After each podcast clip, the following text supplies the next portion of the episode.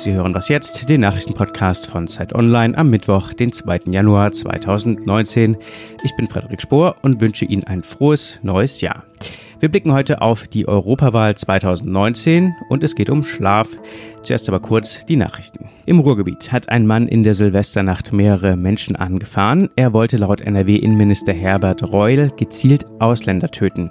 Mindestens fünf Personen wurden bei der Tat verletzt. Politiker fordern nun eine rasche Aufklärung. Die innenpolitische Sprecherin der Grünen, Irene Mihalic, will wissen, ob der Täter alleine handelte oder ob es gegebenenfalls Beteiligte oder Mitwisser gab. Innenminister Horst Seehofer sagte, es gehöre zur Glaubwürdigkeit des Rechtsstaates, dass nun entschieden und hart vorgegangen werde. Das gelte auch für den Fall in Amberg, wo jugendliche Asylbewerber am Samstag offenbar wahllos auf Passanten einprügelten und zwölf Menschen verletzten. In Läden und an Geldautomaten könnten heute Scheine und Münzen knapp werden. Verdi hat die Beschäftigten der Geld- und Wertdienste zu einem Warnstreik aufgerufen. Die Gewerkschaft rechnet damit, dass hunderte Geldtransporte bestreikt werden und erwartet Engpässe bei der Versorgung mit Cash. Die Tarifverhandlungen für die 12.000 Beschäftigten der Geld- und Wertdienstbranche machen derzeit keine Fortschritte. Redaktionsschluss für diesen Podcast ist 5 Uhr.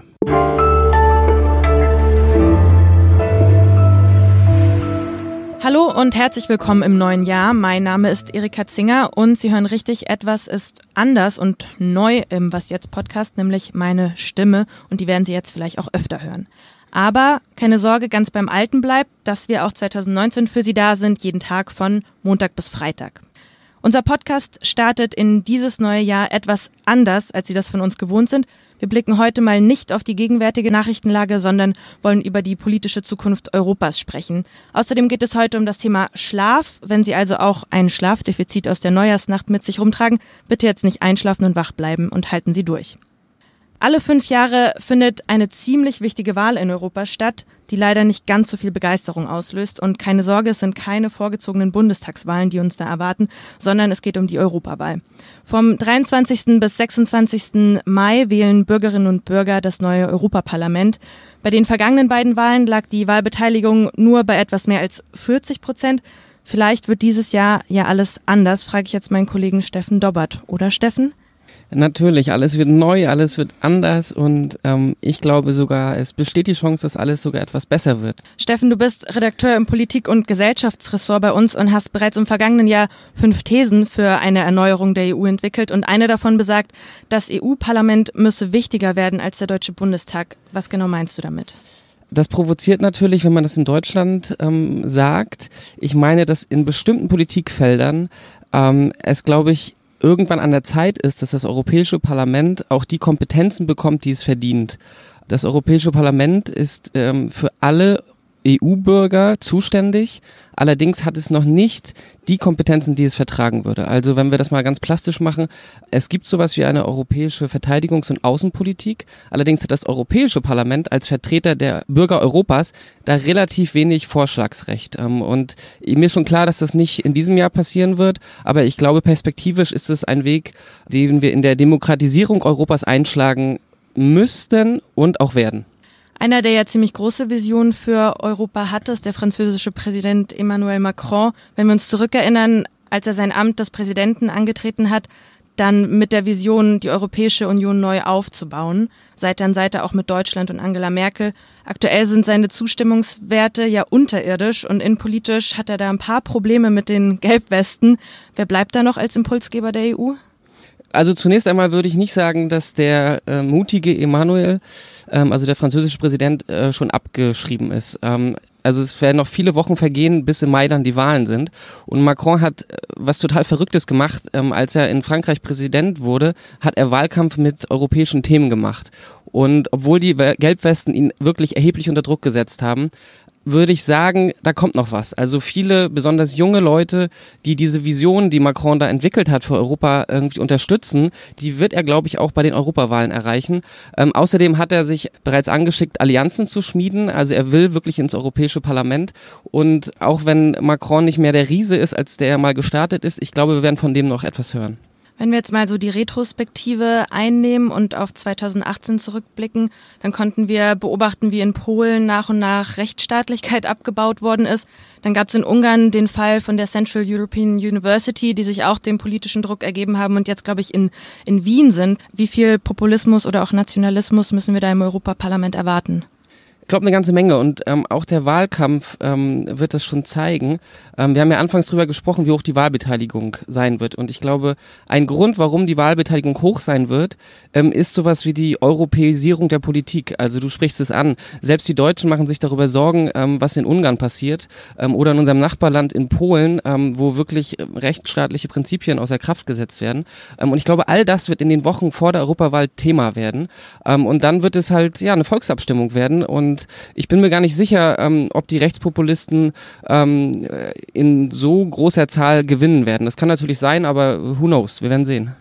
Noch eine letzte Frage, die immer etwas schwer ist. Aber wen sehen wir da in der Mehrheit im Mai? Die Anti-Europäerinnen und Europäer oder die Europafreunde und Freundinnen? Oh, ja.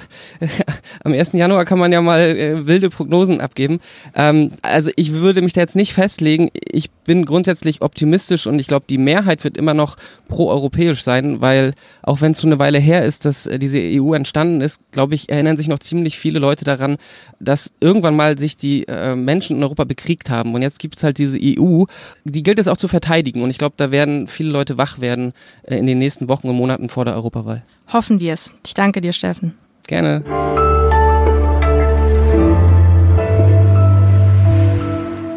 Und sonst so? 2019 erleben wir eine ganz kleine gesellschaftspolitische Revolution in Deutschland. Ab Januar kann im Personenstandsregister nämlich neben männlich und weiblich auch ein drittes Geschlecht eingetragen werden. Es nennt sich dann diverses. Für die Mehrheitsgesellschaft ist das ja meistens gar kein Thema, männlich oder weiblich, für viele Betroffene allerdings schon. Die Bundesregierung schätzt, dass rund 160.000 Menschen von dieser Änderung betroffen sind. Künftig müssen dann Arbeitgeberinnen und Arbeitgeber in ihren Stellenausschreibungen neben männlich und weiblich auch die Rubrik Diverses angeben. Ich finde, wurde auch höchste Zeit, dass auch diese Menschen eine rechtliche Gleichbehandlung erfahren. Schließlich geht es da um Minderheitenrechte und eben auch um Sichtbarkeit. Ein Drittel unserer Lebenszeit verbringen wir ja schlafend im Bett und ich weiß nicht, wie es Ihnen geht, aber jedes Mal, wenn ich nachts wach liege und nicht einschlafen kann, dann bin ich jedes Mal aufs Neue total verzweifelt und ich denke dann, ich werde nie wieder im Leben einschlafen können. Ich habe dann die wildesten Gedanken Allerdings bin ich am nächsten Morgen dann total überrascht, was mir da eigentlich durch den Kopf ging und auch einfach eine ziemlich unausstehliche und übermüdete Person. Und ich frage mich dann jedes Mal aufs Neue, was hat das eigentlich mit dem Schlaf auf sich? Darüber spreche ich jetzt mit Jakob Simank, Redakteur im Wissensressort. Hallo Jakob. Hallo Erika. Ihr habt am zweitkürzesten Tag des Jahres, das war nämlich zwei Tage vor Weihnachten, einen Schwerpunkt zum Thema Schlaf gestartet. Einige Texte sind dazu schon erschienen und einige folgen jetzt auch noch in den nächsten Tagen. Wieso eigentlich das Thema Schlaf? Du hast es ja schon wunderschön anmoderiert. Ähm, es hat ganz verschiedene Gründe. Ich finde, der erste Grund ist, dass wir ein Drittel unserer Lebenszeit schlafen verbringen und es sich deswegen total lohnt, sich das mal anzuschauen, was da passiert, ähm, wie wir schlafen, wann wir gut schlafen, wann wir nicht so gut schlafen, wie wir uns helfen können. Und du bist auch nicht die Einzige, die manchmal nicht schlafen kann, sondern sehr viele Deutsche können äh, oft nicht schlafen. Also wir wissen, dass so ein Drittel der Deutschen sich morgens häufig nicht ausgeschlafen fühlt. Und das, das sind aber alles Schätzungen. So ungefähr zehn Prozent der Deutschen, also mehrere Millionen Deutsche auf jeden Fall, wirklich chronische Schlafbeschwerden haben. Und man weiß immer mehr auch, dass dahinter auch eine Krankheit sich verbergen kann, die auch medizinisch behandelt gehört. Wir sehen ein Anwachsen der Schlaflabore in Deutschland, ähm, was, glaube ich, sehr wichtig ist, genau, weil man nämlich weiß, dass ähm, Schlaflosigkeit, gerade chronische Schlaflosigkeit, wirklich auch Konsequenzen hat, jenseits von schlechter Laune, nämlich Herz-Kreislauf-Erkrankungen können dadurch äh, entstehen ähm, oder begünstigt werden. Depressionen, Diabetes. Wir sehen, dass Menschen, die schlecht schlafen, häufiger übergewichtig werden. Der Schlafmangel oder die Schlafprobleme sich handfest auf Dinge wie Immunsystem, aber auch unsere kognitiven Funktionen und so weiter auswirken. Und deswegen ist es für uns ein essentiell wichtiges Thema, dem wir mal ein paar Texte widmen wollten. Du hast es jetzt gerade schon gesagt, Schlafen trendet irgendwie so ein bisschen. Also es gibt immer mehr Schlaflabore und es gibt auch immer mehr, ja, so Schlafgimmicks, irgendwelche Apps, die sich dann damit beschäftigen, dass man äh, seinen Schlaf reguliert oder irgendwelche Kissen, die dann irgendwie Meeresrauschen aussenden und das soll einen dann entspannen. Taugt das alles was? Das ist eine gute Frage. Also, ähm, also richtig ja oder nein kann man, glaube ich, nicht sagen. Ähm, du, was du richtig sagst, es gibt einen richtigen Markt für Schlafprodukte. Ähm, McKinsey schätzte den für 2017 weltweit auf 30 Milliarden ähm, Euro. Das ist also wirklich eine, eine ganz schöne Hausnummer. Ähm, und vieles davon kommt auch tatsächlich ein bisschen komisch daher. Das sind ähm, zum Beispiel äh, gibt es alles, also gibt zum Beispiel Sachen, die ähm, einfach Geräusche von sich geben. Es gibt Apps, die einem sagen, wie man atmen soll, etc. Genau, wir haben uns auch im Text angeschaut, was diese Schlafgimmicks bringen oder was diese Schlaftracker auch bringen, die einem sagen, wie man dann geschlafen haben soll. Und ich glaube, dass die meisten jetzt nicht unbedingt wahnsinnig viel bringen, weil das Thema Schlaf ähm, sehr individuell ist. Das heißt, was wir sehen, was Menschen hilft, ist, dass sie nach Ritualen suchen für ihren Schlaf. Das heißt, ähm, selber gucken, was hilft mir einzuschlafen. Das kann ähm, Lesen sein in irgendeinem wahnsinnig langweiligen Buch, das kann irgendwie nochmal ein Spaziergang sein und so weiter. Genau. Also Schlafhygiene einerseits, ähm, also irgendwie das Smartphone ausmachen vielleicht auch. Ähm, und, äh, und nicht ins Schlafzimmer mitnehmen, ähm, kaltes Schlafzimmer tendenziell, aber und dann auch genau das, was ich gerade gesagt habe, Rituale. Das heißt, das meiste ist dann vielleicht doch einfach nur Geldmacherei und nicht wirklich hilfreich. Genau, aber pauschal würde ich das nicht sagen wollen. Aber ja, also ich glaube tatsächlich sozusagen, ich würde sagen, Rituale sind wichtig ähm, und ähm, die können natürlich auch durch Apps oder sowas ähm, irgendwie verstärkt werden oder man kann das ähm, sich antrainieren über Apps etc. Und das ist auch immer wichtig zu betonen, wenn Menschen chronisch schlecht schlafen, immer unausgeschlafen sind, obwohl sie lange Zeit im Bett verbracht haben, wenn Menschen einfach nicht einschlafen oder durchschlafen können, dann ist das auch was, was dann äh, ab einem gewissen Punkt auch zum Arzt gehört. Vielen Dank dir, Jakob. Und ich hoffe, wir haben Sie jetzt nicht in den Schlaf geredet. Falls Sie noch wach sind, dann finden Sie alles zum Thema Schlaf im Schwerpunkt auf Zeit Online. Das war's mit Was jetzt für heute. Ihnen wünsche ich schon mal einen erholsamen Schlaf heute Nacht. Und eine neue Ausgabe gibt es dann wie gewohnt morgen wieder. Und falls Sie Kritik oder Anregungen oder vielleicht dann noch den ultimativen Tipp für den perfekten Schlaf haben, schreiben Sie uns an wasjetzt.zeit.de.